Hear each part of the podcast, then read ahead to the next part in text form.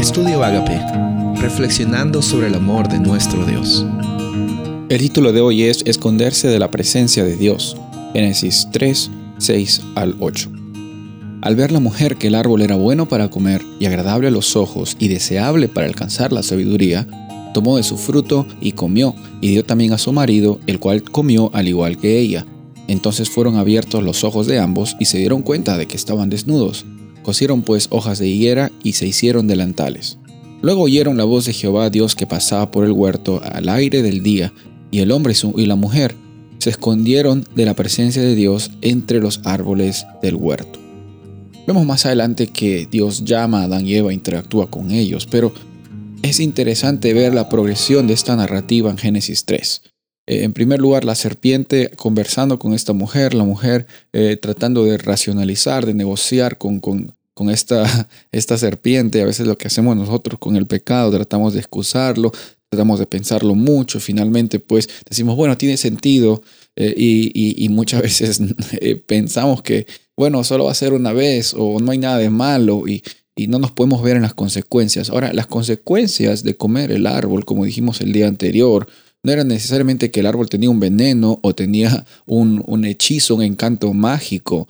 No, lo que vemos en, en, en, la realidad es que eh, Dios estaba diciendo la verdad, está diciendo el momento que ustedes comen de este árbol van a morir, el momento que coman de este árbol, ustedes están tomando la decisión de, creer en ustedes mismos como la fuente de su propia ah, vida, de su propio gozo, que ustedes saben qué es lo mejor para ustedes. Y, si no quieren escuchar o, o, vivir en la experiencia de abundancia que yo tengo para ustedes, ustedes automáticamente van a vivir una experiencia de escasez, una, una experiencia de egoísmo. Y sabes, una experiencia de egoísmo y escasez no va con la realidad y la experiencia que Dios tiene para, para Adán y y para nosotros, y eso causa automáticamente una separación entre Dios y el hombre. Y, Dios es el autor de nuestras vidas, y separados de Dios, separados de esa realidad de abundancia, ¿qué viene?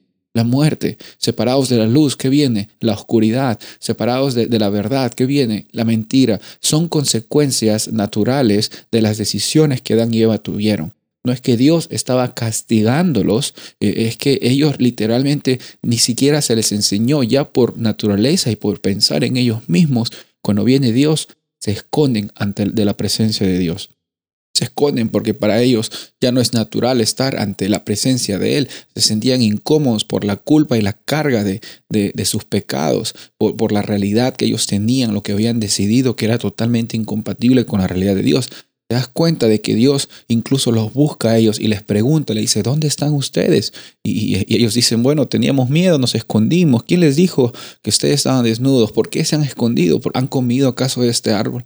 Y empieza allí la realidad del ser humano tratando de excusarse a uno mismo. Pero sabes, eh, vamos a terminar con buenas noticias. Eh, esta historia no se termina aquí. La historia nos muestra la realidad del pecado antes de la provisión de Dios por medio de Jesús.